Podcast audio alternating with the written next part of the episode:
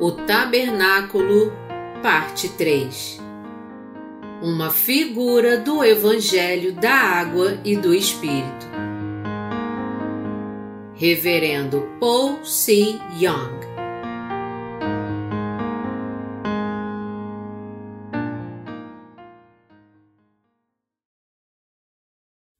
Sermão 1 A salvação dos pecadores revelada no tabernáculo.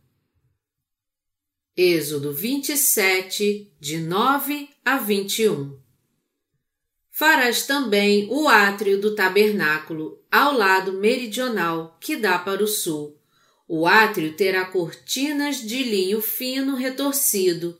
O comprimento de cada lado será de cem côvados. Também as suas vinte colunas e as suas vinte bases serão de bronze. Os ganchos das colunas e as suas vergas serão de prata. De igual modo, para o lado norte ao comprido, haverá cortinas de cem côvados de comprimento. E as suas vinte colunas e as suas vinte bases serão de bronze.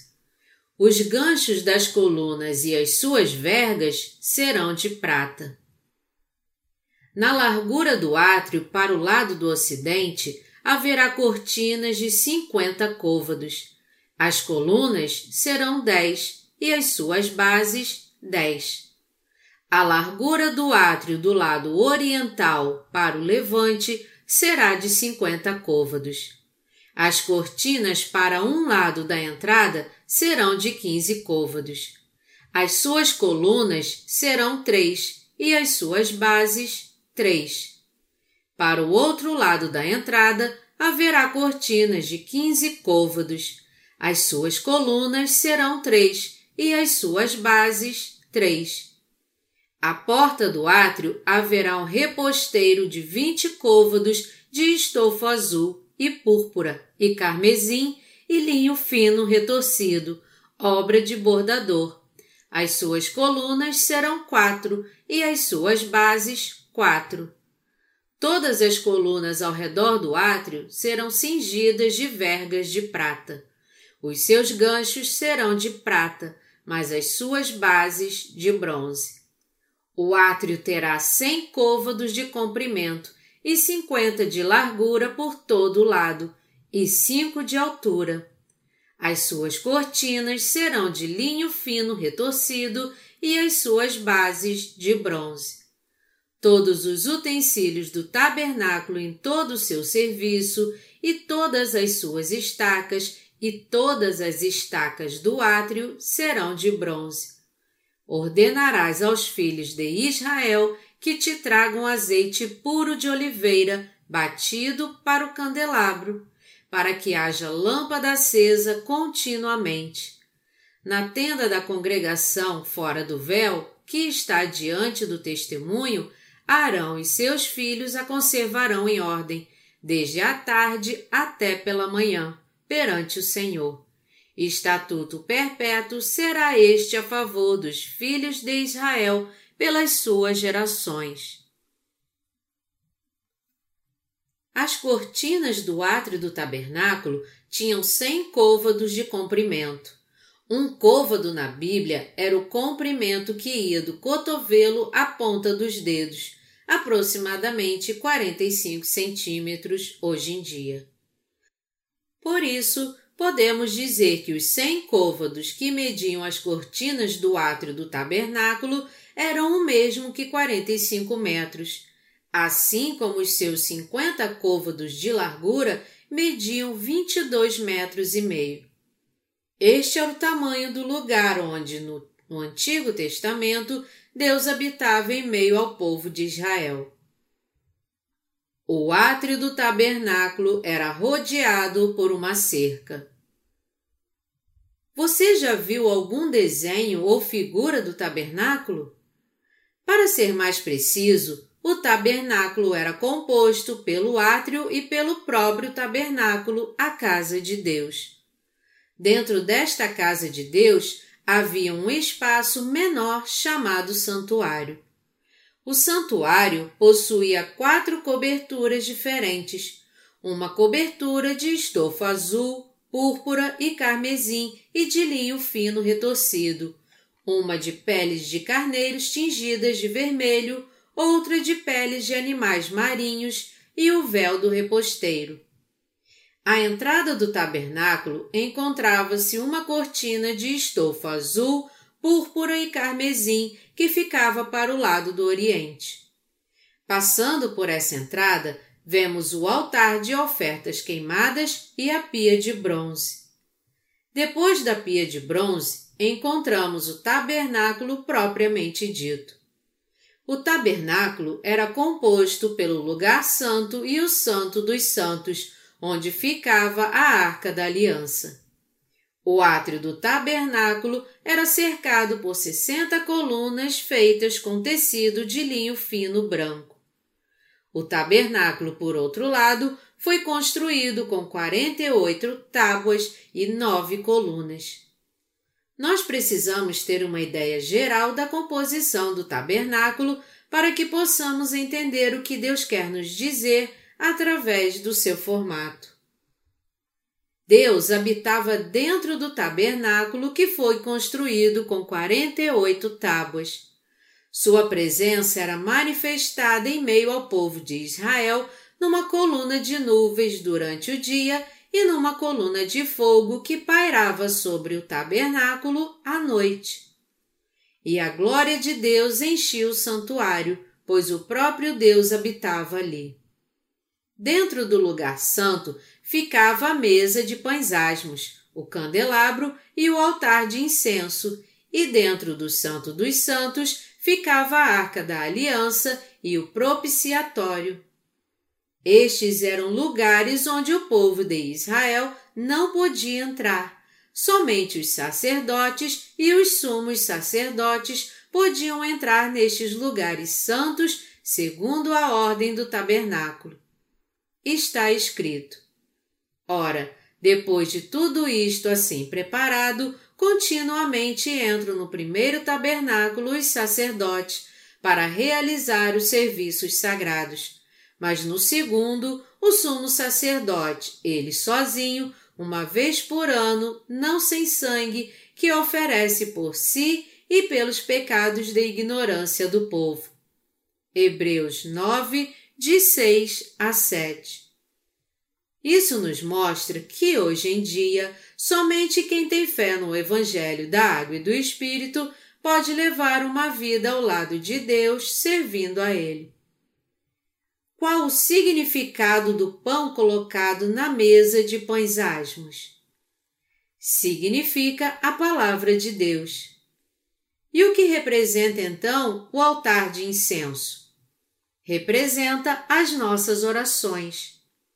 Dentro do Santo dos Santos ficavam a Arca da Aliança e o propiciatório, que era feito de ouro puro e ficava em cima da arca. Havia dois querubins em cima do propiciatório que olhavam um para o outro e estendiam as suas asas sobre ele. Este era o propiciatório, o lugar onde Deus derramava sua graça. Dentro da arca da aliança ficavam as duas tábuas da lei que continham os dez mandamentos, a vara de Arão, que havia florescido, e um pote com maná.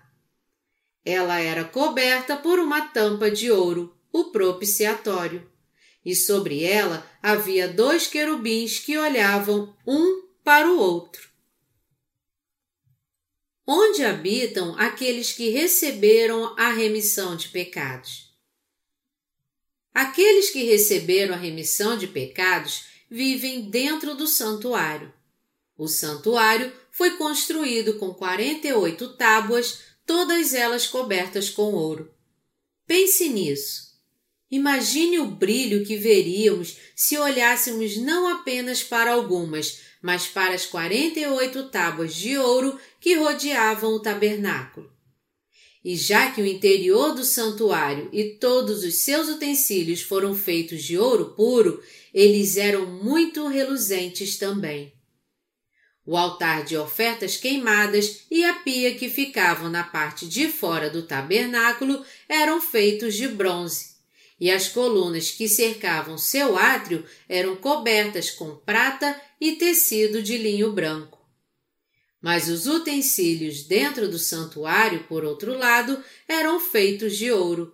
O candelabro era coberto de ouro, assim como a mesa de pães asmos. E como tudo dentro do santuário era feito de ouro, assim como as colunas que o sustentavam, seu interior era sempre radiante por causa do seu brilho.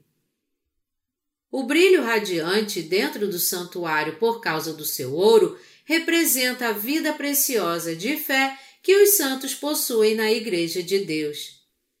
Os santos que vivem pela fé no Evangelho da Água e do Espírito são como o ouro puro encontrado no santuário.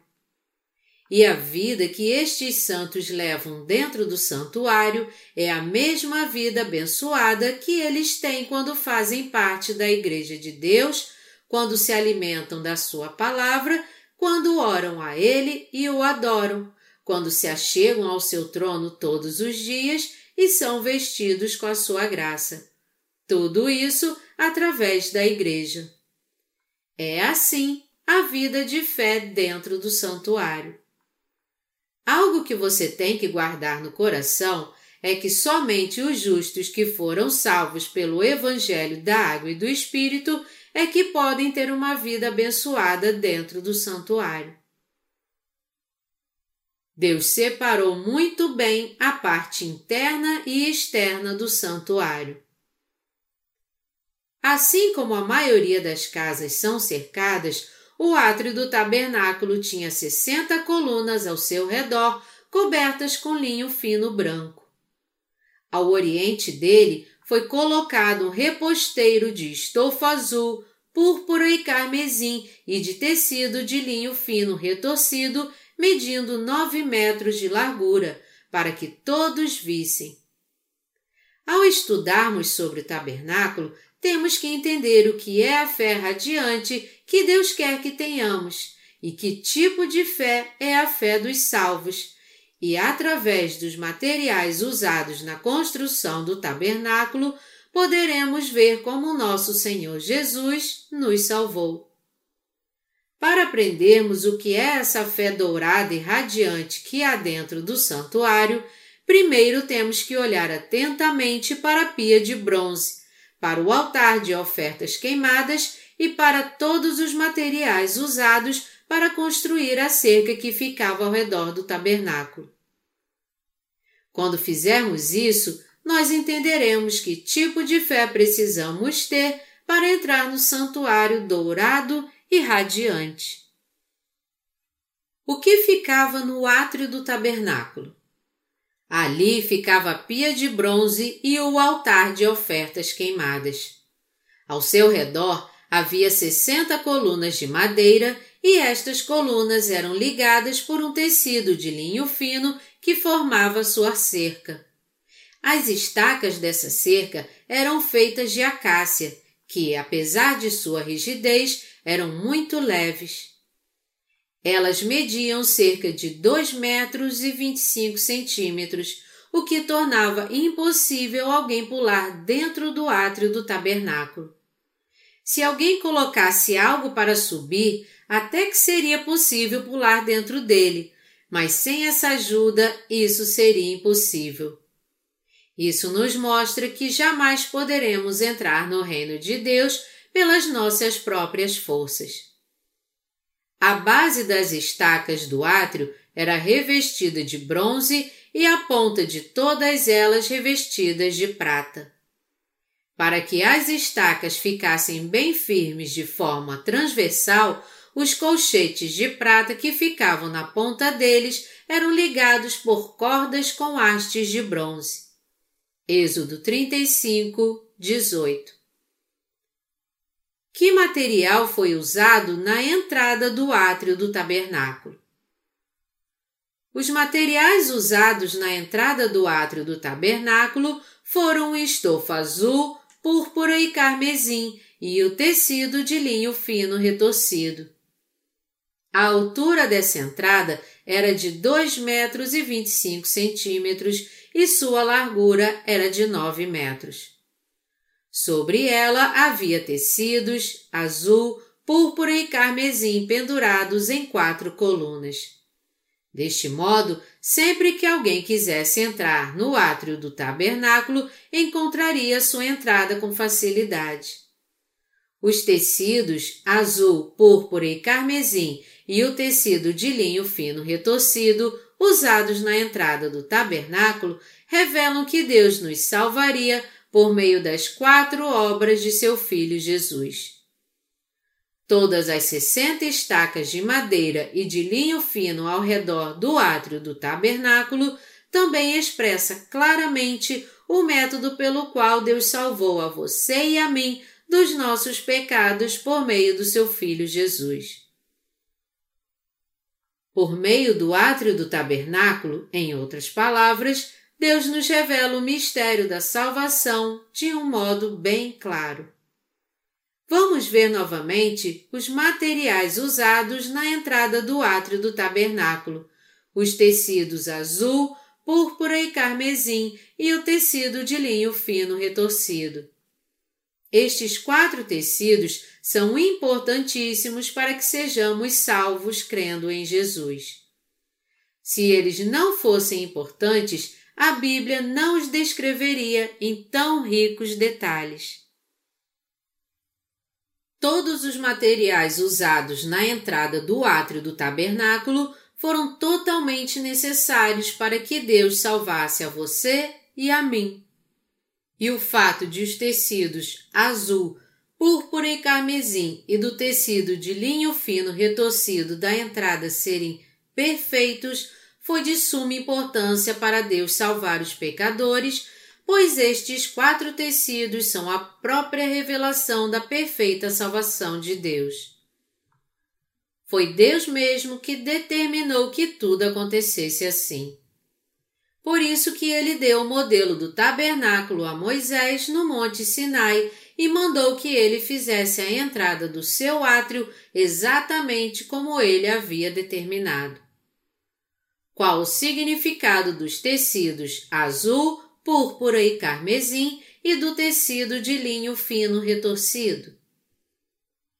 Na entrada do santo lugar havia uma cortina azul, púrpura e carmesim e de linho fino retorcido, e o véu que separava o lugar santo do Santo dos Santos também era feito destes quatro tecidos. E não apenas isso, mas o éfode e o peitoral do sumo sacerdote também eram feitos de tecidos azul, púrpura e carmesim e do tecido de linho fino retorcido. O que significa para nós então os tecidos azul, púrpura e carmesim e o tecido de linho fino retorcido? O que estes tecidos, que são totalmente necessários para que o Senhor Jesus nos salve, representam para nós? Nós temos que entender bem isso analisando este assunto em detalhes. Antes de tudo, o tecido azul nos fala do batismo de Jesus Cristo. Mas quem não conhece o significado do batismo não sabe que o tecido azul se refere ao batismo de Jesus Cristo. É por isso que quem ainda não nasceu de novo geralmente diz que o significado do tecido azul é este: Jesus Cristo é o próprio Deus e veio a esta terra encarnado como um homem. Outros, por outro lado, dizem: o tecido azul significa apenas a palavra. Contudo, a Bíblia nos diz que o tecido azul significa o batismo de Jesus, pelo qual ele aceitou os pecados do mundo sobre si ao vir a esta terra. As Escrituras mostram claramente que o tecido azul se refere à água do batismo que Jesus recebeu de João Batista. Ao ler sobre o tabernáculo na palavra, eu chego à seguinte conclusão: Deus quer nos mostrar como é importante a nossa fé no batismo de Jesus. As vestes que o sumo sacerdote usava ao oferecer sacrifício também eram de tecido azul. A mitra usada por ele tinha uma lâmina de ouro e o cordão que aprendia nela também era azul.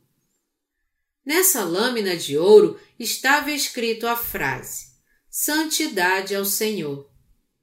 Nós podemos ver com isso que o cordão que prendia a lâmina de ouro à mitra do sumo sacerdote representa nitidamente o batismo de Jesus que nos santifica no Senhor.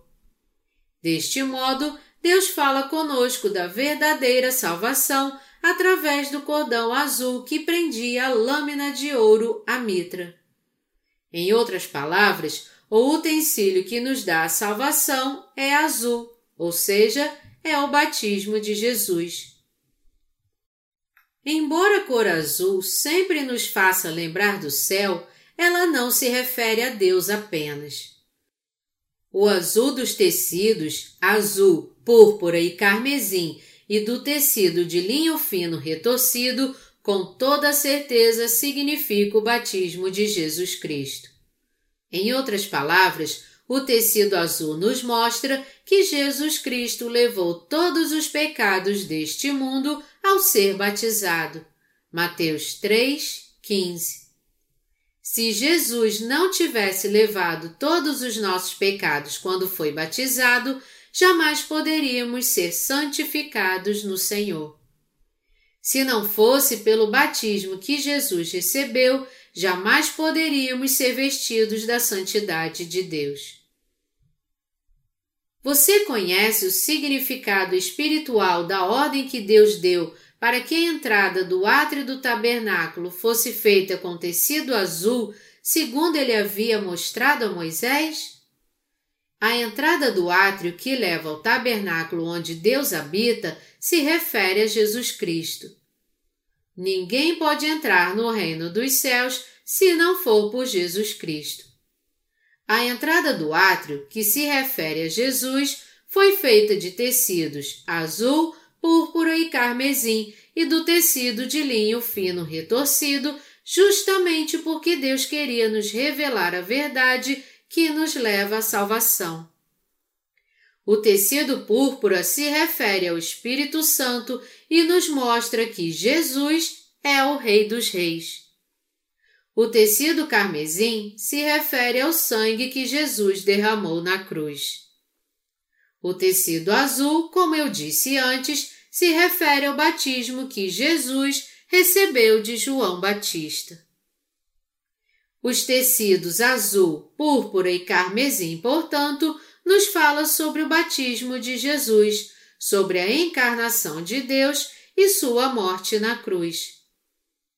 A obra de Jesus manifestadas nestes três tecidos nos dá a fé que nos santifica diante de Jeová. Jesus, o próprio Deus, veio a esta terra no corpo carnal levou as iniquidades dos pecadores sobre seu próprio corpo quando foi batizado, foi condenado em seu lugar e recebeu todas as suas maldições ao derramar o seu sangue. Este é o mistério espiritual dos tecidos azul, púrpura e carmesim e do tecido de linho fino retorcido. Talvez até agora você tenha achado que o tecido azul apenas representava Deus e a Sua palavra. Mas o que você tem que entender muito bem agora é que o tecido azul se refere ao batismo de Jesus Cristo. O batismo pelo qual Jesus aceitou que todos os nossos pecados fossem passados para Ele é muito importante e não pode ser desprezado pelos seus obreiros. É por isso que Deus usa o tabernáculo do Antigo Testamento para nos falar da sua importância. O batismo de Jesus foi o método pelo qual ele tirou todos os nossos pecados. As estacas da cerca do tabernáculo eram feitas de madeira de acácia. Colchetes de bronze foram colocados na base dessas estacas e faixas de prata presas na ponta de cada uma delas. Isso nos mostra que primeiro os pecadores têm que ser julgados pelos seus pecados. Somente quem foi julgado pelos seus pecados é que pode ser salvo. Quem não foi julgado ainda, não foi salvo, não tem como evitar a condenação e o castigo eterno por causa de seus pecados quando estiver diante de Deus.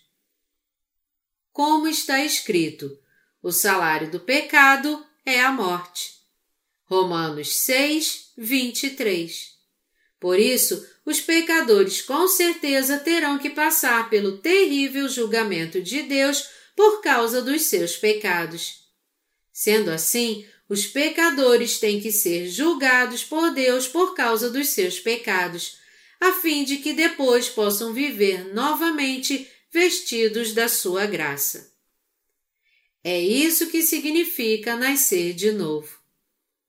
A fé no tecido azul que Jesus levou sobre si todos os nossos pecados ao ser batizado e a fé no tecido carmesim que Jesus libertou todos os pecadores ao ser condenado na cruz, nada além dessa fé é o que nos leva a morrer para os nossos pecados e nascer de novo. Nós temos que entender que nada mais do que a condenação eterna espera por aqueles que, devido à sua descrença, não passam por esse julgamento pela fé. O batismo de Jesus Cristo foi o meio pelo qual ele tirou os nossos pecados e nos salvou de todos eles.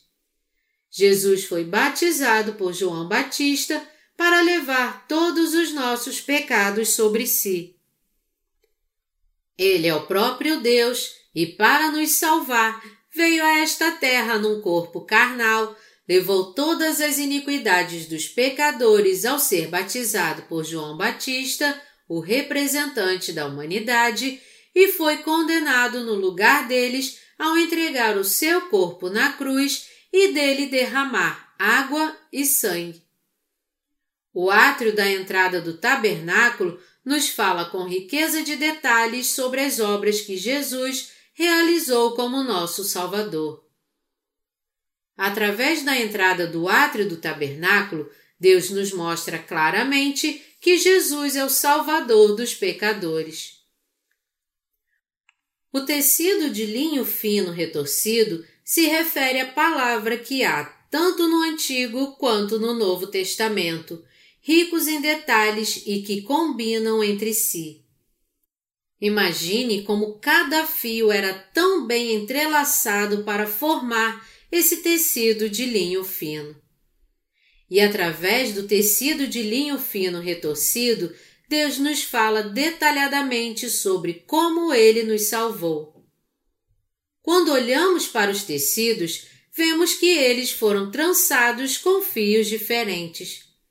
Mas foi assim mesmo que Deus disse aos israelitas para fazer a entrada do átrio do tabernáculo com tecidos azul, púrpura e carmesim e de tecido de linho fino retorcido. Isso nos mostra que Jesus, que veio a nós pela água, o batismo, pelo sangue, a cruz e pelo Espírito Santo, Jesus é Deus, é a própria porta da salvação e que tudo isso está oculto na palavra de Deus. Nós agora fomos salvos pela fé porque temos fé em Jesus Cristo, que é revelado na palavra de Deus, e por sermos vestidos com seu amor. Jesus Cristo não nos salvou por acaso. Nós podemos ver isso quando olhamos para o tabernáculo.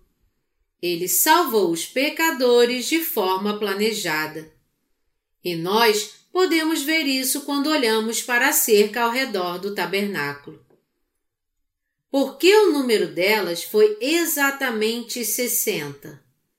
Porque o número 6 se refere ao homem, enquanto que o número 3 se refere a Deus.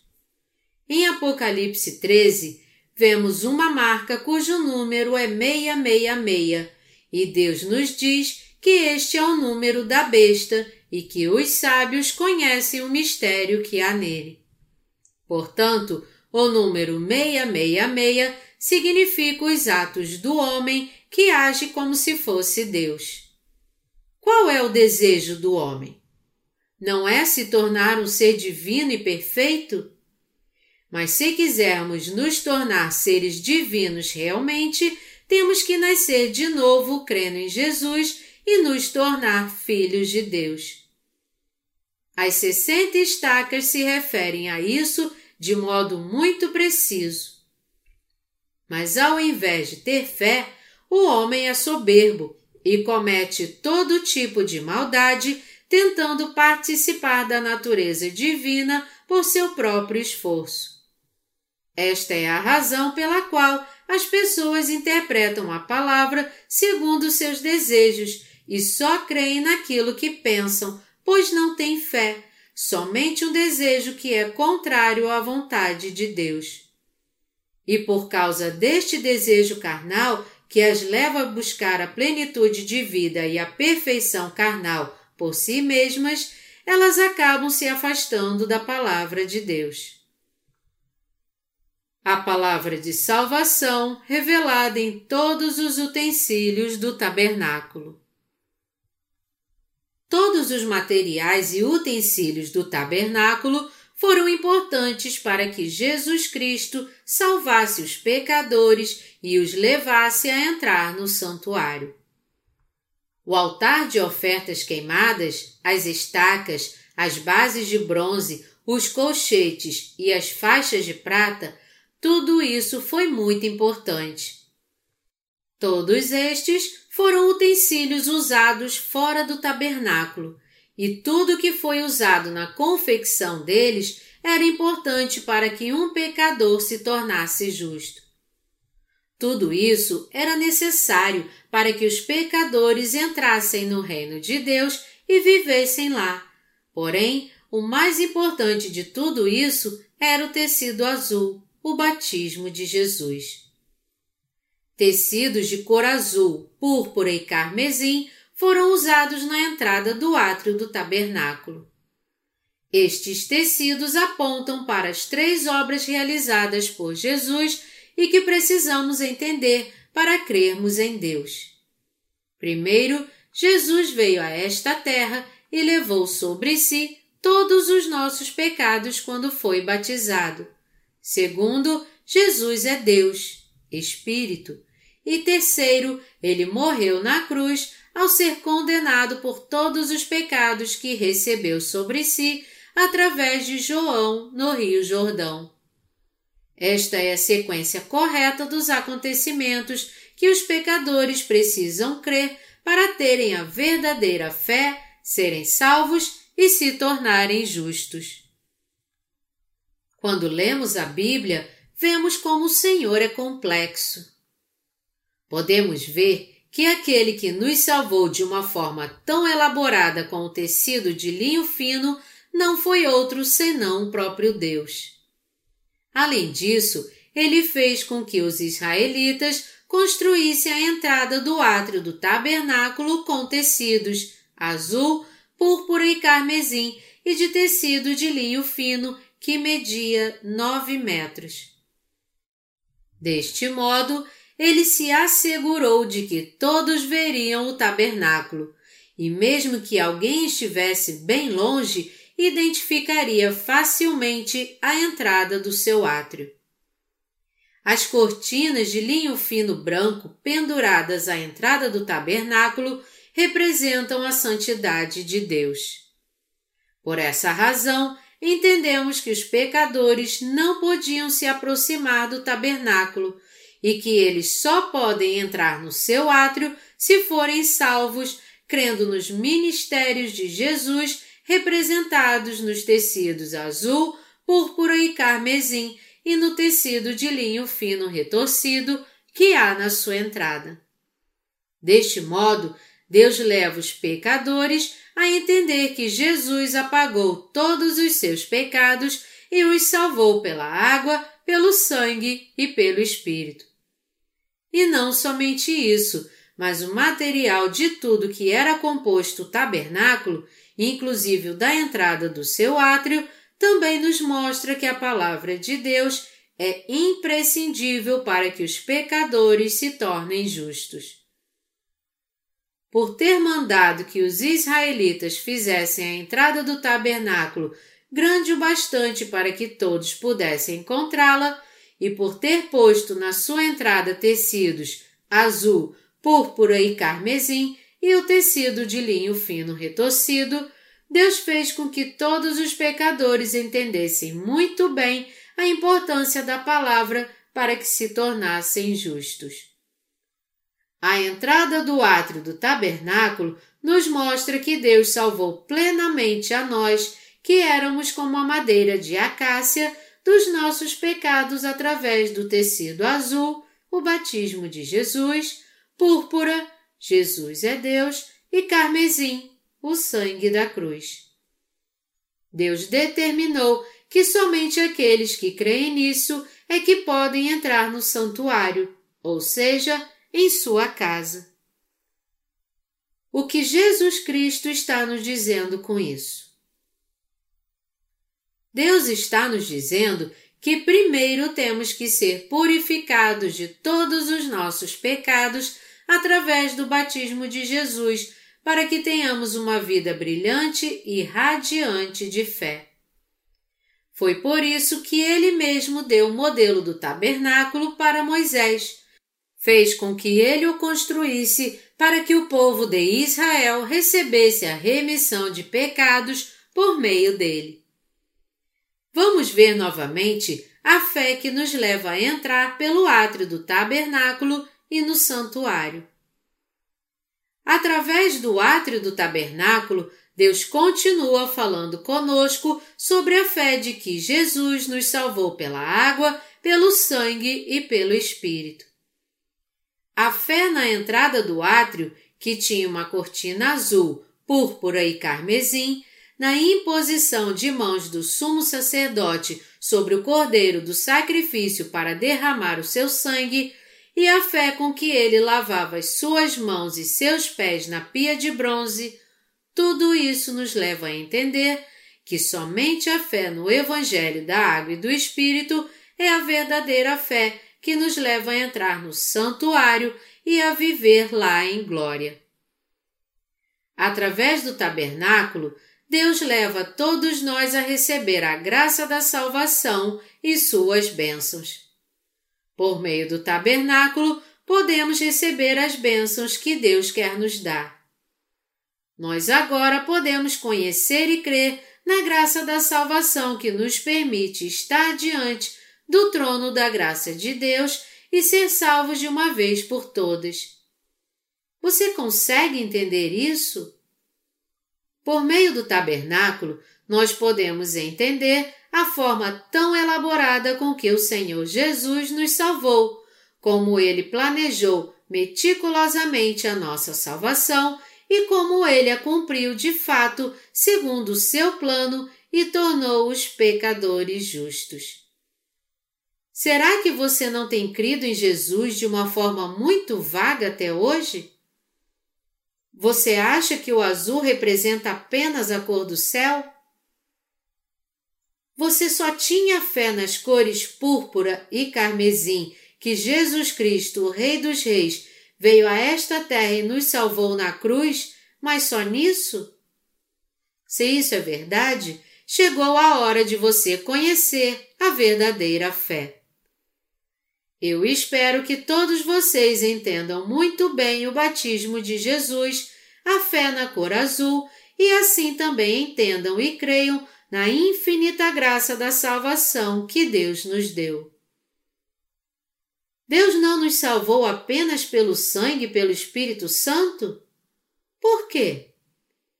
Ele nos fala claramente das cores azul, púrpura e carmesim e, através do tecido destas três cores, nos mostra exatamente como Jesus nos salvou. Por meio do tabernáculo, nosso Senhor nos mostra em detalhes as obras da salvação de Jesus. Depois de mandar Moisés construir o tabernáculo, e através deste tabernáculo, Deus prometeu que nos salvaria. Assim como ele prometeu, Jesus Cristo veio num corpo carnal e levou sobre si todos os nossos pecados ao ser batizado nas águas azuis do Rio Jordão. Jesus salvou os pecadores de todos os seus pecados por meio do seu batismo. Como é perfeita, como é verdadeiramente correta, como é certa a nossa salvação. Quando entramos no lugar santo, vemos o candelabro, a mesa de pães asmos e o altar de incenso. Antes de entrarmos no Santo dos Santos, temos que passar algum tempo no lugar santo que brilha como ouro, sendo alimentados com o pão de Deus que sacia os nossos corações. Que bênção! Antes de entrarmos no reino de Deus, nós fazemos parte da sua igreja como aqueles que foram totalmente salvos ao nascer de novo através do Evangelho da Água e do Espírito. A Igreja de Deus é que nos dá o pão da vida no lugar santo. No lugar santo, ou seja, na Igreja de Deus, nós temos o candelabro de ouro puro batido, seu pedestal, sua haste, seus cálices, seus botões e suas flores que formavam uma só peça. O candelabro era feito de ouro puro batido e nos diz que nós justos devemos fazer parte da Igreja de Deus. Pães asmos eram colocados sobre a mesa que havia ali, simbolizando o pão da pura palavra de Deus que está livre de todo mal ou ensinamento impuro deste mundo depravado. O santuário de Deus, ou seja, a Igreja de Deus, prega sua pura palavra que não contém fermento algum e também vive com uma fé pura que não nos deixa praticar o mal diante dele. Diante do véu do Santo dos Santos ficava o altar de incenso. Era ali que as orações eram oferecidas a Deus. Através dos utensílios do santuário, Deus está nos dizendo que quando estivermos diante dele, temos que estar unidos ter fé na Sua pura palavra e orar. Somente os justos podem orar, pois Deus só ouve as orações dos justos. Isaías 59, de 1 a 2 e Tiago 5, 16. Só porque alguém ora fervorosamente a Deus, isso não significa que poderá encontrá-lo. Deste modo, o lugar santo nos mostra como é glorioso ser salvo na Igreja de Deus. Os materiais principais usados no tabernáculo, o tecido azul, Jesus sendo batizado, púrpura, pois ele é Deus, e carmesim, que levou todos os nossos pecados ao ser batizado e morreu na cruz para ser condenado por eles, se referem à fé que não podemos deixar de ter de modo algum. É tudo isso que compõe a nossa fé. Quando cremos que Jesus é o Filho de Deus e o próprio Deus em sua essência e que ele nos salvou, nós podemos entrar no lugar santo onde Deus habita e brilha como ouro. Se não crermos nas obras de Jesus manifestadas nesses três tecidos, nós jamais poderemos entrar no lugar santo, por mais fervorosamente que creiamos em Jesus. Nem todos os cristãos podem entrar no Santo dos Santos. Aqueles que tentam entrar no átrio do tabernáculo tendo uma fé errada. Hoje em dia, há muitos cristãos que não podem entrar no lugar santo por mais que afirmem ter fé. Em outras palavras, há muitos que tentam ser salvos pela fé errada. Estes são os que creem que Jesus Cristo é o próprio Deus e o Rei dos Reis, mas que acham que podem ser salvos crendo apenas no seu sangue. Eles simplesmente creem em Jesus assim. Crendo apenas no sangue da cruz, eles se colocam diante do altar de ofertas queimadas e oram assim: Senhor, eu ainda sou um pecador. Perdoe-me, Senhor. Eu sou muito grato a ti, Senhor, por teres sido crucificado e morrido em meu lugar. Ah, Senhor, como eu te amo! Depois de fazerem isso pela manhã, eles voltam para as suas vidas diárias, mas acabam voltando ao altar de ofertas queimadas à noite e acabam sempre fazendo a mesma coisa. Quem vive no altar de ofertas queimadas toda manhã, todas as noites e todos os meses não pode nascer de novo, e sim ter uma fé totalmente equivocada segundo seus próprios pensamentos. Eles colocam seu sacrifício no altar de ofertas queimadas, fazem grandes labaredas e as queimam sobre ele. E já que o sacrifício é queimado sobre o altar, o cheiro da carne queimada se espalha, fazendo com que a fumaça esteja sempre subindo. Mas o altar de ofertas queimadas não é o lugar onde pedimos a Deus para expiar os nossos pecados, sendo, na verdade, o lugar que nos faz lembrar do terrível fogo do inferno. Entretanto, muitos vão a este lugar em todas as manhãs e em todas as noites e dizem: Senhor, eu pequei. Por favor, perdoe todos os meus pecados. Eles então voltam para as suas casas satisfeitos, como se os seus pecados tivessem mesmo sido perdoados. Eles ficam tão felizes que até cantam assim: Eu fui perdoado, você foi perdoado, todos nós fomos perdoados. No entanto, estes sentimentos são passageiros. Em pouco tempo, voltam a pecar novamente e correm para o altar de ofertas queimadas para oferecer sacrifício mais uma vez, confessando: Senhor, eu sou pecador. Aqueles que ficam indo e voltando do altar de ofertas queimadas todos os dias ainda são, independentemente da fé que professam ter em Jesus, pecadores. Estas pessoas jamais poderão entrar no reino dos céus. Quem é que pode então receber a total remissão de pecados e entrar no lugar santo de Deus? Aqueles que conhecem o mistério dos tecidos azul, púrpura e carmesim criado por Deus e creem nele. Aqueles que creem nisso podem passar pelo altar de ofertas queimadas pela fé na morte de Jesus, que aceitou sobre si todos os seus pecados, lavar os seus pés e suas mãos na pia de bronze e se lembrar de que todos os seus pecados foram passados para Jesus por meio do seu batismo. É assim que podemos entrar no lugar santo de Deus.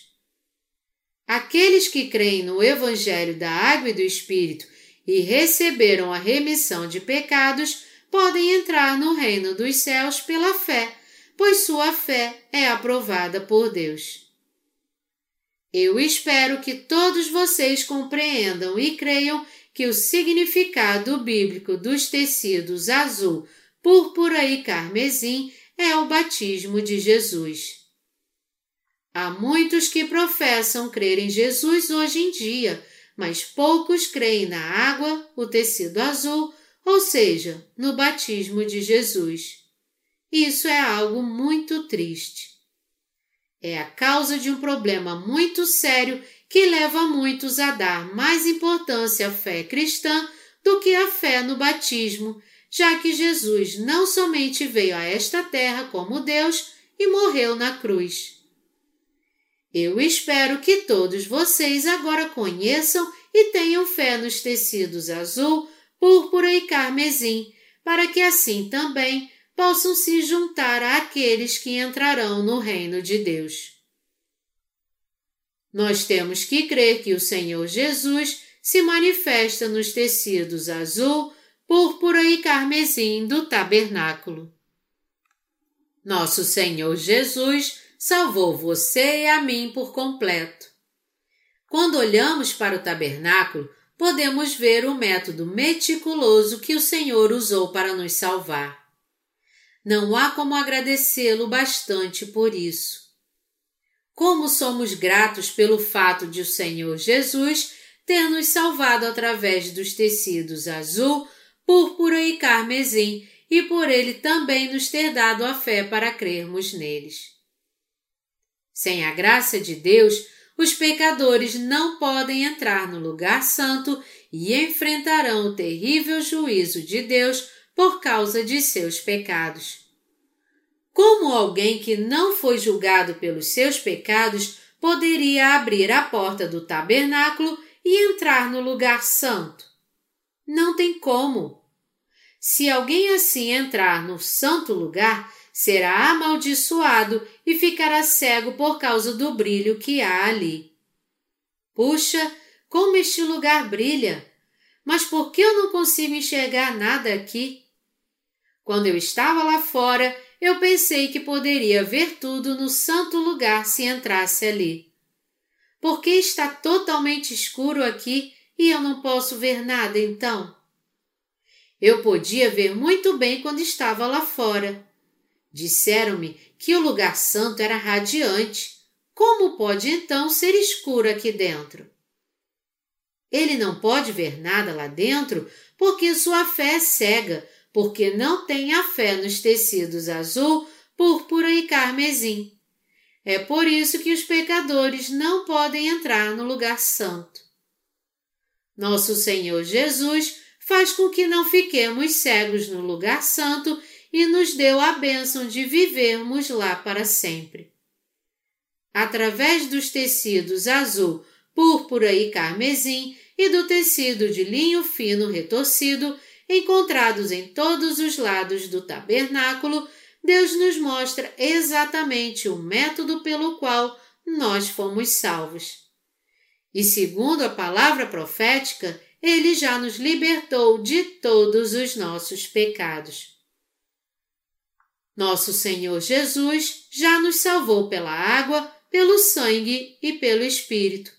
1 João 5, de 4 a 8, a fim de que não ficássemos cegos e vivêssemos para sempre em Sua graça radiante. Ele nos salvou através dos tecidos azul, púrpura e carmesim e do tecido de linho fino retorcido. Nosso Senhor Jesus nos fez uma promessa através da maravilhosa Palavra de Deus e nos disse que nos salvaria ao cumprir essa promessa. Você crê que fomos salvos por meio das maravilhosas obras de Jesus manifestadas nos tecidos azul, púrpura e carmesim e no tecido de linho fino retorcido? Sim. Nós somos salvos de qualquer maneira? Não. Nós só podemos ser salvos crendo nos tecidos azul, púrpura e carmesim. O tecido azul não se refere a Deus. Ele se refere ao batismo de Jesus, pelo qual ele tirou todos os pecados do mundo no Rio Jordão. É possível, sem querer, estar diante do altar de ofertas queimadas sem crer nos tecidos azul, púrpura e carmesim e no batismo de Jesus? Muitos até podem passar por ele e chegar à pia de bronze, mas só que não podem entrar no lugar santo onde Deus habita. Somente os verdadeiros filhos de Deus que receberam a remissão de pecados, crendo completamente no Evangelho da Água e do Espírito, é que podem abrir a porta do tabernáculo e entrar no lugar santo. Mas os pecadores nunca podem entrar nele, não importa o que façam. Até onde temos que ir então para recebermos a salvação? Nós não somos salvos quando entramos apenas no átrio do tabernáculo, mas sim quando entramos no santo lugar onde Deus habita. a diferença entre a fé dentro do tabernáculo e a fé fora dele. O altar de ofertas queimadas e a pia do tabernáculo foram feitos de bronze, e a cerca ao seu redor foi feita de madeira, prata e bronze. Mas quando entramos no tabernáculo, vemos que os materiais ali são muito diferentes. A característica principal do tabernáculo é que ele é a casa de Deus. Todas as suas laterais foram construídas com 48 tábuas de madeira de acácia, todas cobertas com ouro. A mesa dos pães asmos e o altar de incenso também eram feitos de acácia e cobertos com ouro. O candelabro foi feito de ouro puro batido. Todos os utensílios dentro do lugar santo foram feitos de ouro puro batido. Mas do que eram feitas as bases de cada coluna? Elas eram feitas de prata.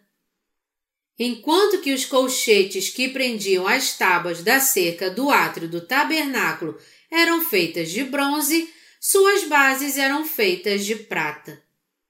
E enquanto as tábuas da cerca do átrio eram feitas de madeira, as colunas do tabernáculo eram feitas de madeiras de acácia e revestidas de ouro mas os colchetes das cinco colunas da porta do átrio do tabernáculo eram feitos de bronze. Embora a base das colunas do tabernáculo fosse feita de prata, os colchetes das colunas da porta do seu átrio eram feitos de bronze. O que significa isso? Significa que todo aquele que se apresenta diante de Deus tem que ser julgado pelos seus pecados. Como podemos nos apresentar diante de Deus então, já que seremos julgados e condenados à morte?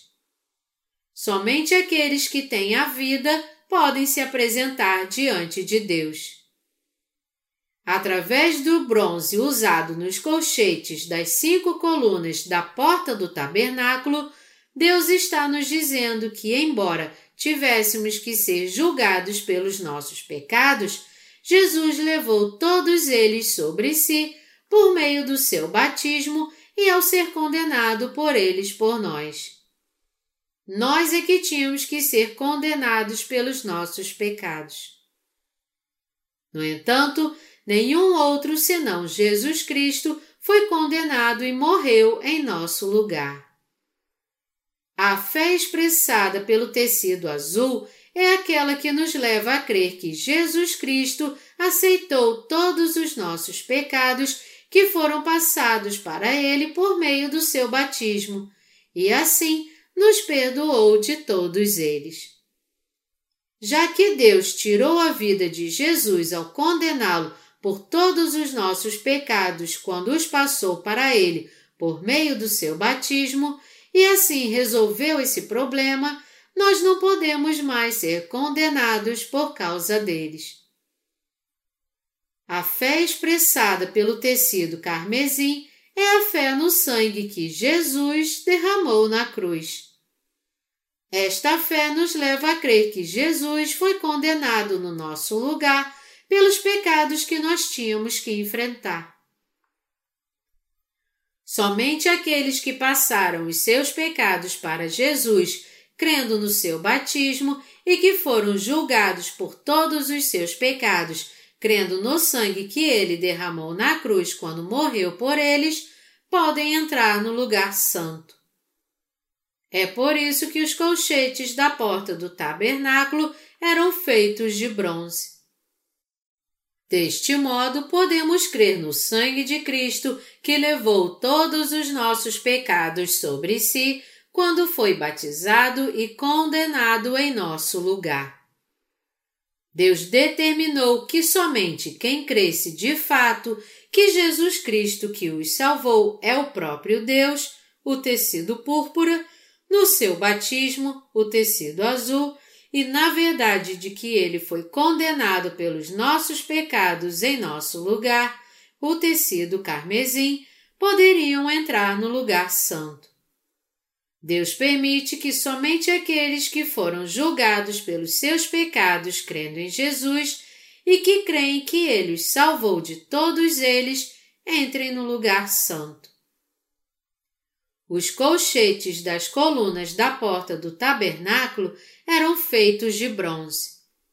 E o significado espiritual dos colchetes de bronze é que Deus só permite que os pecadores nascidos como descendentes de Adão entrem no lugar santo da sua habitação quando eles, não importando quem sejam, tenham fé no tecido azul, no batismo de Jesus, no tecido púrpura, que Jesus é o próprio Deus, e no tecido carmesim, na condenação de Jesus no lugar dos pecadores. Todos os colchetes das colunas da porta do tabernáculo eram feitos de bronze, e isso se refere ao que está escrito na palavra de Deus em Romanos 6:23, que diz: Porque o salário do pecado é a morte, mas o dom gratuito de Deus é a vida eterna em Cristo Jesus, nosso Senhor. Jesus perdoou todos os nossos pecados com a água, o sangue e o Espírito. Não devemos ignorar a Deus e Sua palavra, mas crer absolutamente. Crer em Jesus não significa que alguém é salvo. Nem ir à igreja significa que alguém nasceu de novo. Nosso Senhor Jesus disse em João 3 que somente aqueles que nasceram de novo da água e do Espírito é que podem entrar no reino de Deus. Jesus foi bem direto ao dizer para Nicodemos, um líder dos judeus e servo fiel de Deus. Tu és mestre entre os judeus e não sabes o que significa nascer de novo? Somente quando alguém nasce de novo da água e do Espírito é que ele pode entrar no reino de Deus. Quem crê em Jesus só pode nascer de novo se tiver a fé no tecido azul, Jesus levou todos os nossos pecados sobre si ao ser batizado. No tecido púrpura, Jesus é o Salvador, o Filho de Deus e o próprio Deus. E no tecido carmesim, Jesus morreu pelos nossos pecados. Assim, através dos tecidos azul, púrpura e carmesim encontrados em todos os lados do tabernáculo, todos os pecadores podem crer que Jesus é o seu Salvador. Muitas pessoas não conhecem a palavra de Deus e não sabem como nascer de novo, justamente porque não conhecem esta verdade. Nosso Senhor nos disse claramente que até quem confessa crer em Jesus mas não nasceu de novo, não pode levar uma vida de fé correta, nem entrar no lugar santo, e muito menos entrar no reino do Pai. Em nossos pensamentos carnais, achamos que seria algo maravilhoso se todos os cristãos pudessem nascer de novo, independentemente de como eles creem, não é verdade? Se nós pudéssemos ser salvos apenas clamando o nome do Senhor e confessando nossa fé nele somente com palavras, sem conhecer os detalhes do que ele fez para salvar o homem, seria muito fácil crer em Jesus. Nós podemos até ser gratos a ele quando encontramos um novo cristão e cantar: Eu fui perdoado, você foi perdoado todos nós fomos perdoados. Todavia, já que há tantos cristãos, para que serve a pregação então? As coisas estão bem do jeito que estão. Se as coisas fossem assim, as pessoas achariam a salvação muito facilmente, já que todo aquele que clamasse o nome do Senhor seria salvo. E eles seriam salvos mesmo vivendo segundo a sua própria vontade. Mas Deus nos disse que jamais poderíamos nascer de novo tendo uma fé cega como esta. Ao contrário, ele nos disse que quem diz que foi salvo sem conhecer o Evangelho da Água e do Espírito está praticando a iniquidade. O que nasce de novo é nosso espírito, não nossa carne. Jesus veio a esta terra, se tornou homem e nos salvou pelo Evangelho da Água e do Espírito. José, o pai carnal de Jesus, era carpinteiro. Mateus 13, 55 e Jesus ajudava sua família e trabalhou com seu pai como carpinteiro até os 29 anos. Mas ao completar 30 anos, ele teve que começar a fazer a obra divina, ou seja, a exercer o seu ministério público. Jesus tinha tanto a natureza humana quanto a espiritual, e é por isso que nós que somos justos também temos duas naturezas diferentes. Nós temos a carne e o espírito. No entanto, quando alguém confessa crer em Jesus, mas não nasceu de novo em seu espírito, ele então não é alguém que realmente nasceu de novo, ou seja, ele não nasceu de novo em seu espírito. Se alguém quiser crer em Jesus sem nascer de novo em seu espírito, será apenas alguém que está tentando nascer de novo na carne, como Nicodemos, mas de modo algum é alguém que nasceu de novo realmente. Embora Jesus fosse Deus em sua própria essência, ele também era feito de carne e sujeito às suas fraquezas. É por isso que quando nós dizemos que nascemos de novo, isso quer dizer que nosso espírito nasceu de novo, não nossa carne. Se todos que dizem crer em Jesus tivessem nascido de novo realmente, eu tentaria ser um pastor mais agradável. Por quê? Porque eu não me irritaria tanto com aqueles que não creem na verdade, e por isso não teria que ser tão duro em minhas pregações para que eles viessem a conhecer a verdade. Eu seria considerado um pastor tranquilo, justo, bondoso, amoroso e com senso de humor, e só explicaria como as pessoas se tornam santas. Eu não estou me exaltando aqui, pois é claro que eu nunca faria isso. Se eu quisesse, passaria uma imagem para vocês e vocês diriam: Esse pastor tem mesmo a imagem santa e misericordiosa de Jesus. A carne do homem não pode mudar, e por mais que alguém seja bom, educado e misericordioso, isso não significa que ele é um justo. Ninguém pode nascer de novo na carne. É o espírito que precisa nascer de novo, crendo na palavra de Deus. Para crermos em Jesus, temos que conhecer a verdade. E conhecereis a verdade, e a verdade vos libertará. João 8, 32. Só a verdade de Deus pode nos fazer nascer de novo, libertar nossa alma da escravidão do pecado e nos tornar justos. Só quando cremos, conhecemos e pregamos a palavra de Deus corretamente é que podemos entrar no lugar santo e ter uma vida de fé verdadeira, assim como estar diante do propiciatório no Santo dos Santos.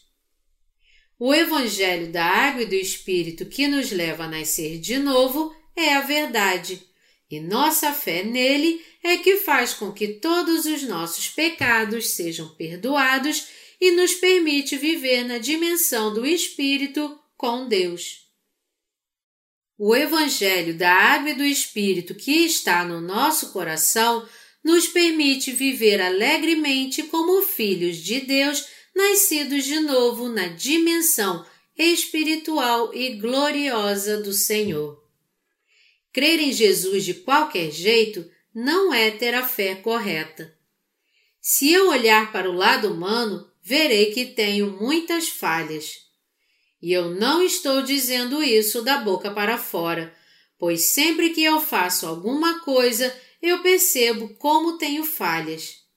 Por exemplo, quando eu me preparo para pregar a palavra num acampamento bíblico para nossos irmãos e para pessoas que vêm pela primeira vez, a fim de que seus corações sejam cheios da graça de Deus, recebam a bênção de nascer de novo e retornem depois com seus corpos e corações em paz, eu percebo que não consigo pensar em tudo e me preparar bem antes coisas que seriam facilmente resolvidas se eu desse um pouco mais de atenção e cuidasse mais delas sempre que aparecem quando eu não tenho mais tempo e o acampamento já está para começar. E eu fico pensando por que não pensei naquilo antes e me preparei melhor. Porque se eu tivesse sido mais cuidadoso e planejado melhor o acampamento bíblico, nossos irmãos e os visitantes ouviriam mais a palavra de Deus e seriam salvos. Mas por causa de uma deficiência da minha parte, às vezes os resultados não fazem jus ao trabalho que tivemos. Isso me faz ver que eu tenho muitas falhas. Por que não pensei nisso antes? Por que eu não fiz isso? Tudo o que eu tinha a fazer era prestar um pouco mais de atenção, mas por que eu não fiz isso?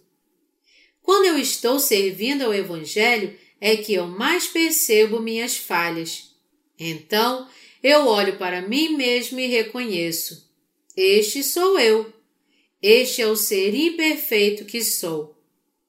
E eu não estou dizendo isso da boca para fora e fingindo ser modesto, porque às vezes eu não consigo resolver os assuntos mais simples e acabo estragando tudo. Eu realmente vejo muitas falhas quando olho para mim mesmo. Nós nos tornamos santos pela fé no tecido azul. Quando alguém olha para si mesmo, ele acha que pode fazer tudo muito bem e sem nenhum erro. Mas quando ele vai fazer algo realmente, Aí é que sua incompetência e suas falhas são reveladas. Ele então descobre que é imperfeito e não pode deixar de pecar e cometer erros. É como aqueles que se iludem achando que podem entrar no reino de Deus só porque pensam que sua fé é correta. Entretanto, a carne nunca muda. Toda carne é cheia de falhas e ela acaba sempre revelando os erros que são cometidos. Se de algum modo você acha que pode entrar no reino de Deus porque fez algo bom em sua vida, você tem que entender que, por melhor que tenha sido o que você fez, isso não vale absolutamente nada para Deus. A única coisa que nos leva a entrar no reino de Deus é a nossa fé na palavra da verdade sobre os tecidos azul, púrpura e carmesim, pelos quais o Senhor Jesus nos salvou. Já que o Senhor Jesus nos salvou através dos tecidos azul, púrpura e carmesim, nós só podemos entrar no lugar santo se crermos nisso. Se Deus não tivesse nos salvado através dos tecidos azul, púrpura e carmesim, nós jamais poderíamos entrar no santo lugar.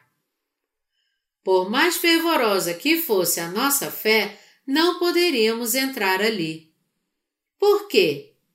Porque se isso acontecesse, isso significaria que nossa fé carnal seria boa para entrarmos ali. Se nós pudéssemos entrar no reino de Deus tendo uma boa fé todos os dias, como nós que temos uma carne fraca, a manteríamos todos os dias para conseguirmos isso. Já que não há nenhuma maneira de recebermos a remissão de pecados por nós mesmos, e já que não temos fé bastante para deixar de pecar todos os dias, como é que podemos ter uma fé boa para entrarmos no reino de Deus? Para começar, nosso corpo teria que ser totalmente santo e não ter nenhum pecado, e teríamos que fazer orações de arrependimento e jejuar todos os dias também. Mas quem pode conseguir isso e ter um corpo totalmente santo?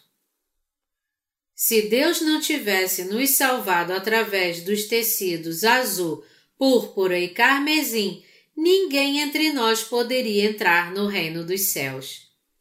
Nossa fé pode até ser boa por um momento, mas logo depois tudo isso acabaria. Nossa fé pode até ser boa, mas acaba desaparecendo logo, e isso nos deixa confusos sem saber se temos fé ou não, e então acabamos perdendo a pouca fé que tínhamos. No fim, nos tornamos mais pecadores do que éramos antes de aceitarmos Jesus.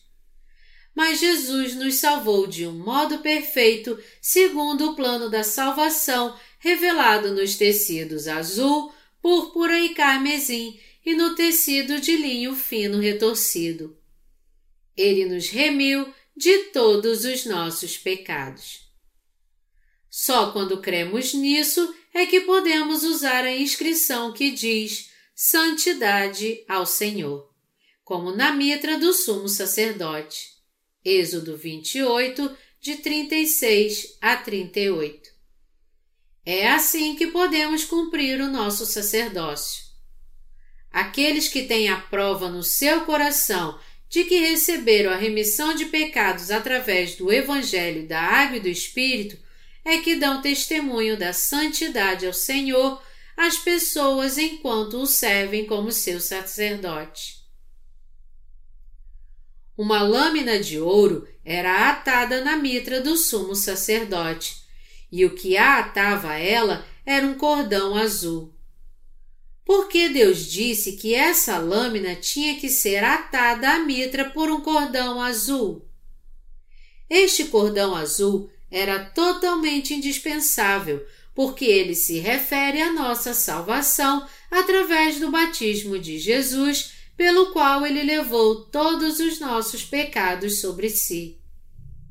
Se o Senhor Jesus não tivesse apagado os nossos pecados levando-os sobre si por meio do seu batismo no Novo Testamento, da mesma maneira que era feita a imposição de mãos no Antigo Testamento, nós jamais poderíamos ser santificados por Jeová, por mais que crêssemos em Jesus. Era por isso que a lâmina de ouro era atada à mitra com um cordão azul. Todos que viam essa lâmina na mitra do sumo sacerdote, onde estavam gravadas as palavras Santidade ao Senhor, entendiam que precisavam ser santos diante de Deus, recebendo a remissão dos seus pecados. Isso levava o povo a pensar como deveriam ser santos diante de Deus. Nós também temos que nos lembrar de que nos tornamos justos. Mas como nos tornamos justos? Vamos ler Mateus 3, 15, que diz: Mas Jesus lhe respondeu: Deixa por enquanto, porque assim nos convém cumprir toda a justiça. Então ele o admitiu. Jesus nos salvou de todos os nossos pecados ao ser batizado e ele já levou todos os nossos pecados por meio do seu batismo. Quem crê nisso não tem pecados. Mas se Jesus não tivesse sido batizado, como é que teríamos a coragem de dizer que não temos pecados? Você recebeu a remissão dos seus pecados somente confessando sua fé na morte de Jesus na cruz aos prantos?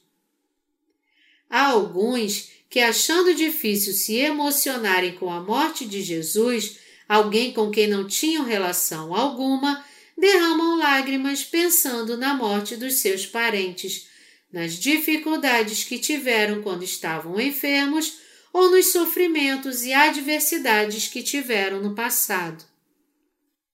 No entanto, por mais que você finja chorar ou se entristeça realmente com a crucificação de Jesus, isso jamais poderá apagar os seus pecados.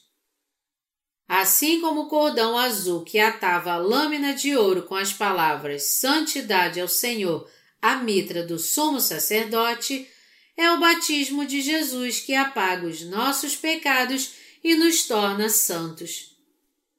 Nosso coração já recebeu a remissão de pecados porque Jesus levou todos eles sobre si ao ser batizado. E foi o próprio Jeová que colocou sobre Jesus todos os nossos pecados, fazendo assim com que ele levasse todos eles ao ser batizado.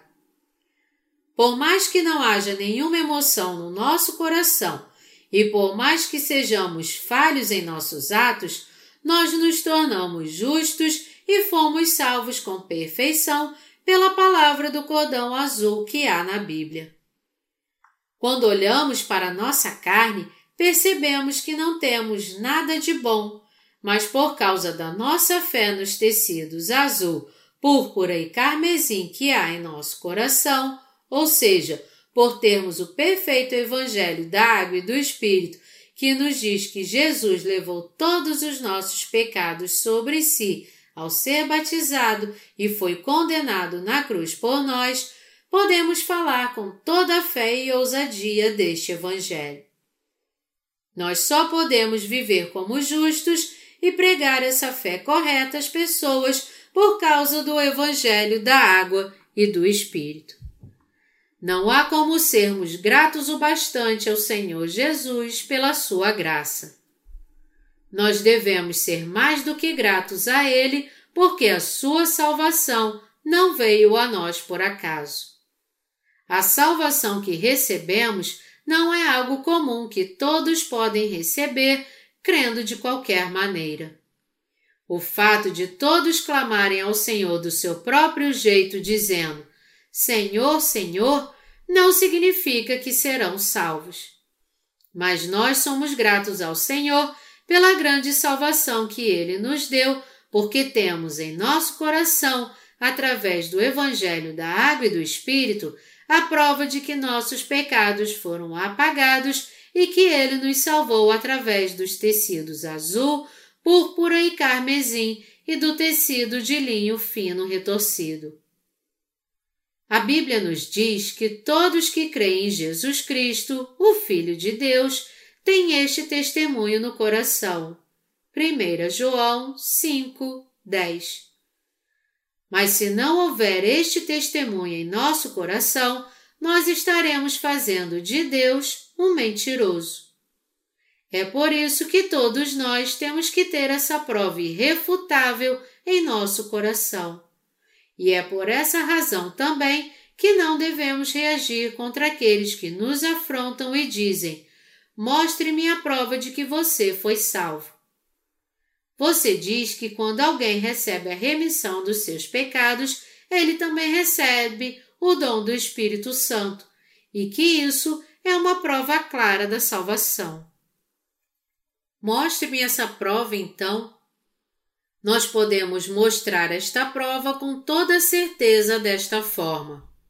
Eu tenho em mim o Evangelho da Água e do Espírito, pelo qual Jesus me salvou totalmente eu não tenho mais nenhum pecado, pois ele me salvou de um modo perfeito.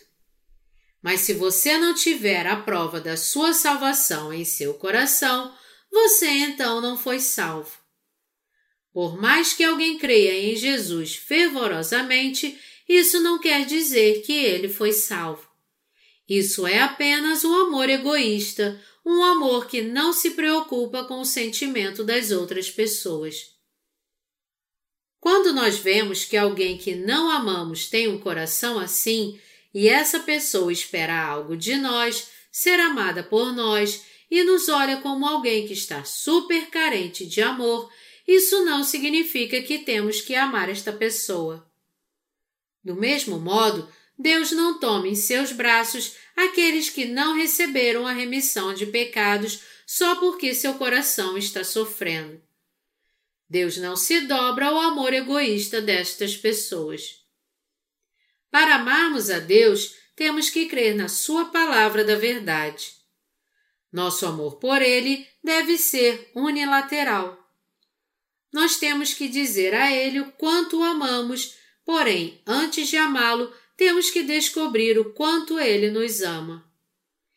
Se amarmos alguém que não nos ama, tudo que acabaremos ganhando é um coração ferido.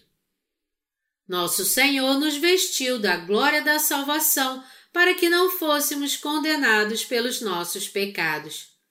Ele fez com que entrássemos no reino de Deus e vivêssemos com Ele, além de ter nos dado o dom que nos permite receber a remissão de pecados através da graça de Deus. A salvação de Deus nos trouxe infinitas bênçãos espirituais. Esta salvação que Deus nos deu, em outras palavras, nos levou a receber todas as suas bênçãos. A salvação que Jesus nos deu. Nosso Senhor Jesus nos salvou através dos tecidos azul, púrpura e carmesim. Ele nos deu a salvação através do tecido de três cores diferentes. A salvação dos tecidos azul, púrpura e carmesim não é nenhuma outra senão a salvação que nos foi dada por Deus. E é o dom de Deus que nos permite entrar no lugar santo e viver ali. O Evangelho da Água e do Espírito nos tornou justos. Ele nos permite fazer parte da Igreja de Deus e viver em santidade. E este genuíno Evangelho faz com que nos alimentemos da palavra espiritual de Deus também e recebamos a sua graça. Ele também nos permite chegar diante do trono da graça de Deus e orar, para que assim recebamos a fé pela qual a abundante graça de Deus nos é concedida. Só através da sua salvação Deus já nos deu enormes bênçãos. É por isso que a nossa salvação é algo muito valioso. Jesus disse que devemos construir a nossa casa sobre a rocha. Mateus 7, 24. E esta rocha nada mais é do que a salvação que ele nos deu por meio do Evangelho da água e do Espírito. Por isso, já que fomos salvos, todos nós temos que viver pela fé. Somos os justos que foram salvos, desfrutamos da vida eterna porque fomos salvos e entraremos no céu porque fomos salvos. O fim deste mundo está muito próximo. E é justamente por causa disso que as pessoas hoje devem buscar a salvação na perfeita palavra de Deus.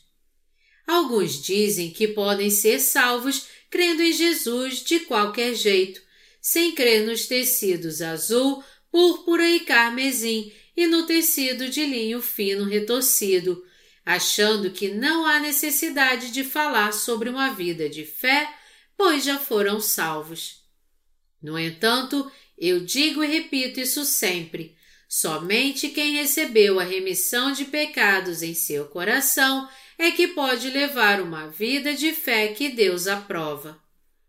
E já que o coração de todos os santos nascidos de novo recebeu a remissão de pecados e é um templo santo onde o Espírito Santo habita, eles têm que levar uma vida de fé para não envelhecerem na sua santidade. Os justos têm uma vida muito diferente dos pecadores. Aos olhos de Deus, a vida dos pecadores está muito abaixo do padrão desejado por Ele.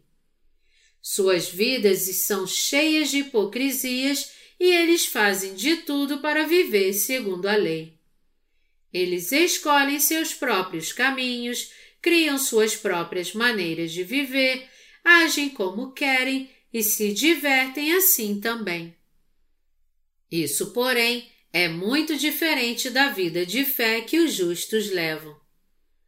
Deus disse de modo muito claro aos justos: Amem o Senhor teu Deus de todo o teu coração e de todas as tuas forças, e amem o seu semelhante como a ti mesmo. Este é o tipo de vida que Deus deseja que os justos tenham. E nada mais justo do que nós, que somos justos, vivemos para amar a Deus de todo o nosso coração e fazemos a Sua vontade com todas as nossas forças e determinação. Mas para salvarmos os nossos semelhantes, temos que investir muito na obra de Deus. É assim que deve ser a vida de um cristão. Todavia, se ficarmos parados pensando que tudo que nos importa é não mais pecar, não poderemos ter a vida de fé que os cristãos nascidos de novo devem ter. Antes de nascer de novo, eu levava uma vida de fé legalista numa igreja presbiteriana muito tradicional. E no que se refere a viver pela lei, isso é o que eu mais fazia com todas as minhas forças. Hoje em dia, as pessoas não fazem mais isso, mas já que eu vinha levando uma vida religiosa há muito tempo, eu pude guardar a lei todos os dias da minha vida. Eu era tão obediente à lei que não fazia nada no domingo, e já que ela dizia que devíamos nos lembrar do sábado para santificá-lo, eu nem andava de carro no dia do Senhor. Se eu exigisse que alguém tivesse uma vida legalista assim, com certeza ninguém conseguiria suportar isso. Era assim que eu tinha uma vida legalista antes de nascer de novo. Contudo, por mais santo que eu tenha sido nos meus dias de religioso, minha vida não tinha nada a ver com a vontade de Deus e era totalmente inútil. Amados leitores, vocês têm fé nos tecidos azul, púrpura e carmesim? Já que encontramos a salvação de Jesus nas três cores deste tecido, nós só podemos entrar no lugar santo pela fé. A salvação nos foi dada há dois mil anos. Jesus Cristo, mesmo antes de nós o conhecermos, levou todos os nossos pecados sobre si ao ser batizado e condenado pelos nossos pecados ao morrer na cruz. A salvação do pecado está em Jesus Cristo. Quando aqueles que não nasceram de novo querem entrar no tabernáculo, eles têm que pular a cerca, pois são impedidos de entrar na porta do átrio. Aí eles dizem: por que o linho fino da cerca é tão branco? Isso deve ser um problema. Eles deveriam tê-lo feito na cor azul ou vermelho. Assim ficaria mais na moda hoje em dia. Mas esta cerca é branca demais. Ela é muito sem graça. E por que é tão alta? Ela mede mais de dois metros e vinte e cinco centímetros. Eu mesmo não tenho mais de dois metros. Como é que eu vou poder entrar com uma cerca tão alta assim? Bom, eu vou ter que usar uma escada. Essas pessoas tentam entrar através de suas boas obras. Elas pulam a cerca para dentro do átrio do tabernáculo com suas ofertas, penitências, obras de caridade e depois pulam para fora dizendo eu consigo pular facilmente esses dois metros e vinte e cinco centímetros. Então, quando pulam para dentro do tabernáculo, elas veem o altar de ofertas queimadas. Aí elas viram os seus olhos e veem um lugar santo, e depois então a pia de bronze que está diante dele. As estacas da cerca do átrio do tabernáculo mediam dois metros e vinte e cinco centímetros, mas as colunas e o reposteiro da porta do lugar santo, onde Deus habitava, media quatro metros e meio. As pessoas só podem entrar no átrio do tabernáculo por conta própria se tiverem muita coragem. Contudo, mesmo que pulem a cerca de 2,25 metros e 25 centímetros para dentro dele e tentem entrar onde Deus habita, as colunas e o reposteiro da porta do lugar santo mede quatro metros e meio. Elas até podem se esforçar e pular os 2 metros e 25 centímetros, mas com certeza não conseguirão pular os 4 metros e meio, estipulados por Deus. Isso está além do limite que podem alcançar. Isso significa que quando aceitamos a Jesus, nós criamos nele como uma mera religião. Alguns também creem em Jesus à sua própria maneira, achando que ele é apenas um dos quatro grandes sábios. Mas, independente de como as pessoas creem, elas não podem nascer de novo assim, não importa a fé que tenham. Para nascerem de novo realmente, elas têm que passar pelos tecidos azul, púrpura e carmesim pela fé. Nós nascemos de novo para Deus quando cremos que Jesus é o nosso Salvador e a porta da verdade e que Ele nos salvou pela água, pelo sangue e pelo Espírito. A fé que nos leva a crer nas obras de Jesus manifestadas no tecido de três cores não é outra senão a fé na água e no sangue e no espírito. Todos têm liberdade para crer no que quiserem, mas não há prova alguma de que eles podem ser salvos e ricamente abençoados assim. Somente pela fé no Evangelho da Água e do Espírito é que podemos ser aprovados por Deus e receber a graça e as bênçãos da sua salvação. O propósito desta fé no Evangelho da Água e do Espírito é sermos vestidos da graça de Deus.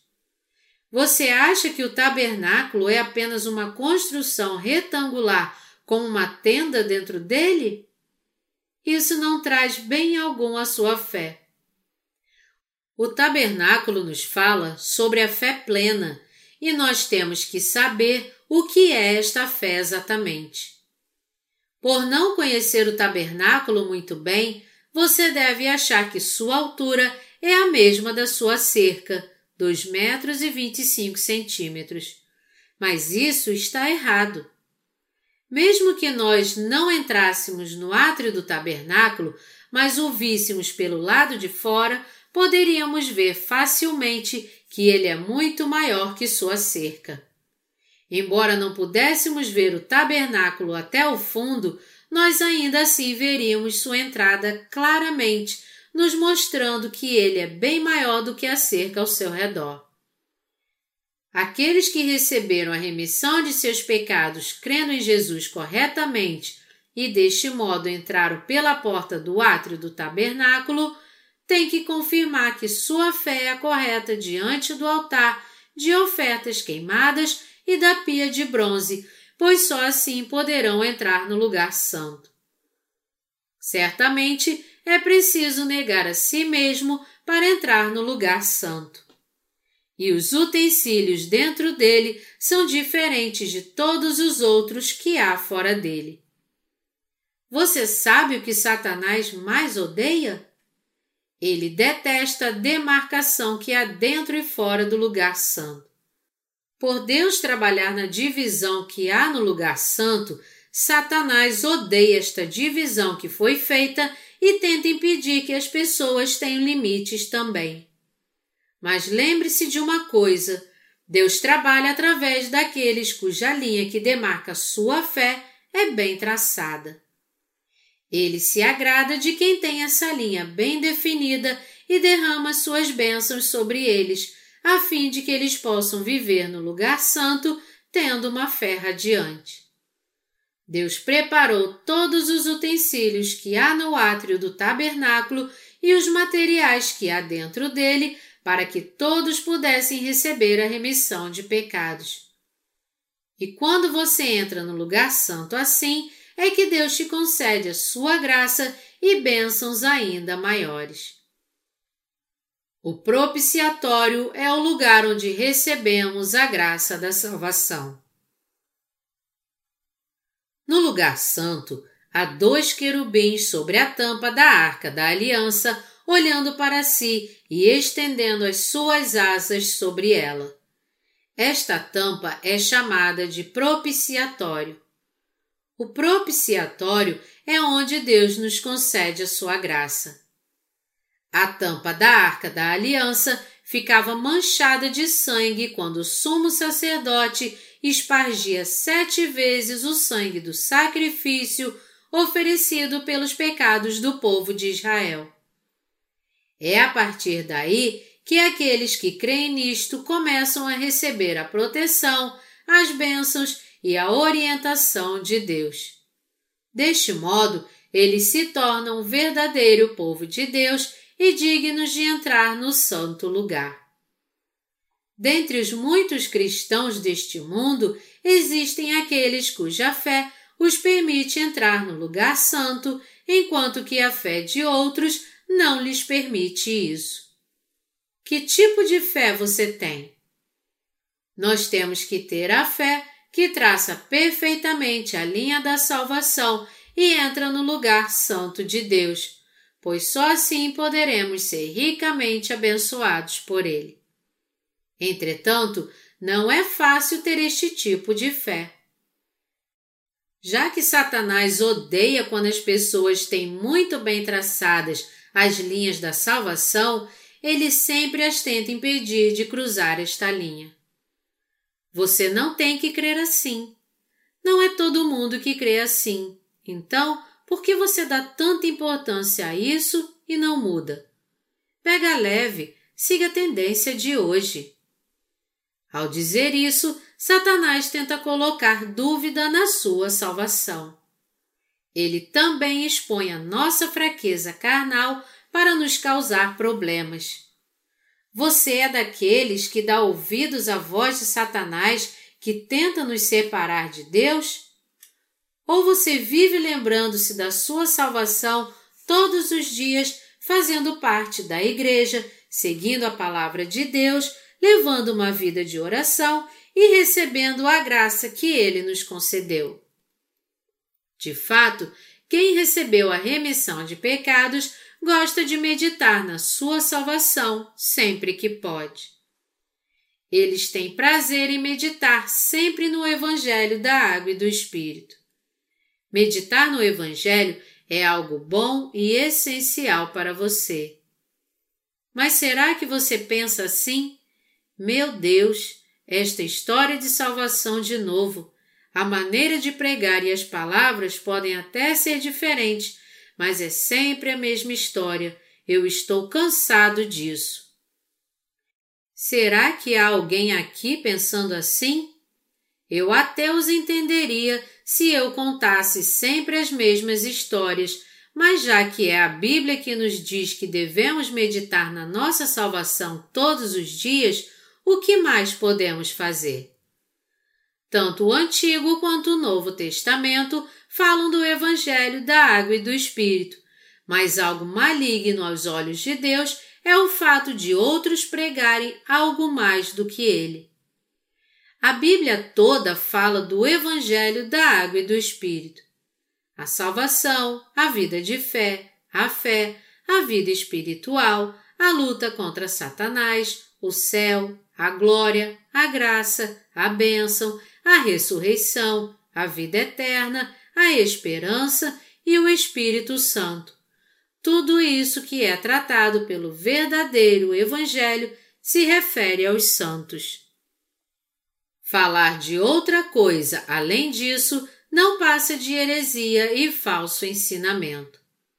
O que parece igual, mas é diferente em sua essência, nada mais é do que um falso ensinamento. Os evangelhos que são parecidos por fora, como o evangelho da água e do espírito, mas diferente por dentro, não passam de pseudo-evangelhos das falsas religiões. É algo maravilhoso como a Igreja de Deus proclama a palavra de Deus todos os dias e não as palavras enganosas das falsas religiões. É uma bênção fazermos parte da Igreja de Deus ouvimos e cremos na pura palavra de Deus. E por sempre pregar o Evangelho da Água e do Espírito, a Igreja de Deus leva os santos a pensar na Sua graça todos os dias, a orar a Ele e adorá-lo, a levar uma vida que não busca o mal. Você não se sente feliz por ouvir sempre a palavra da verdade que te levou a receber a remissão de pecados? Eu me sinto muito feliz. Se eu fosse forçado a pregar outra coisa que não fosse o Evangelho da Água e do Espírito, eu iria sofrer muito. Se eu fosse forçado a pregar não a palavra da salvação, mas os ensinamentos dos homens, eu daria um jeito para não fazer isso. Obviamente, não porque eu não tenho do que falar. Eu poderia falar de vários assuntos seculares se eu quisesse, mas para nós que nascemos de novo, tudo isso não passa de ensinamentos cheios do fermento da corrupção que não valem absolutamente nada. Somente o Evangelho da Água e do Espírito, através do qual Jesus, o próprio Deus, nos salvou, é a preciosa palavra de Deus que nos traz alegria todas as horas. Há muitas histórias que eu poderia contar a você, mas o que eu mais gosto é falar do Evangelho da Água e do Espírito que nos salvou. Isso é o que me dá mais alegria. Eu me sinto feliz demais quando falo da salvação, pois é aí que eu me lembro de como o Senhor Jesus nos salvou Aí então eu agradeço a Ele e me alimento do pão da salvação. Eu tenho certeza que o que você mais gosta de ouvir também é esta palavra da salvação. Você pode até reclamar que ouve a mesma pregação todos os dias, mas lá no fundo você deve pensar: agora que eu a ouvi de novo, eu me sinto muito melhor.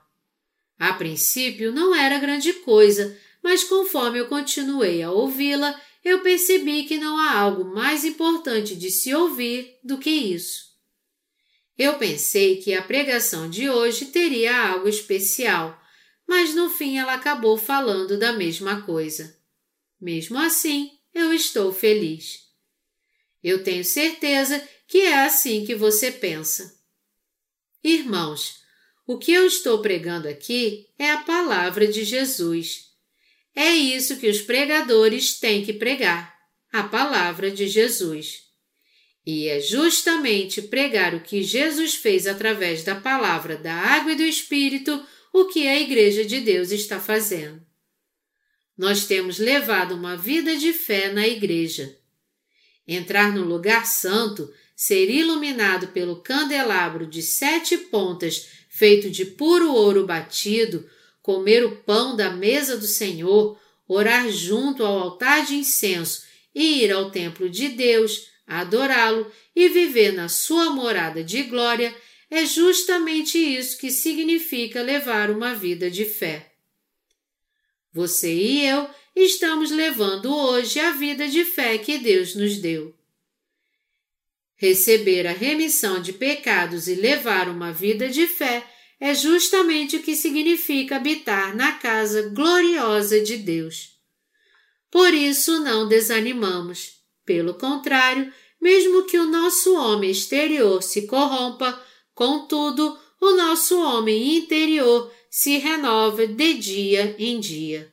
2 Coríntios 4,16 é com fé nos tecidos azul, púrpura e carmesim e no tecido de linho fino retorcido que se revela no tabernáculo que a nossa alma vive na gloriosa casa de Deus.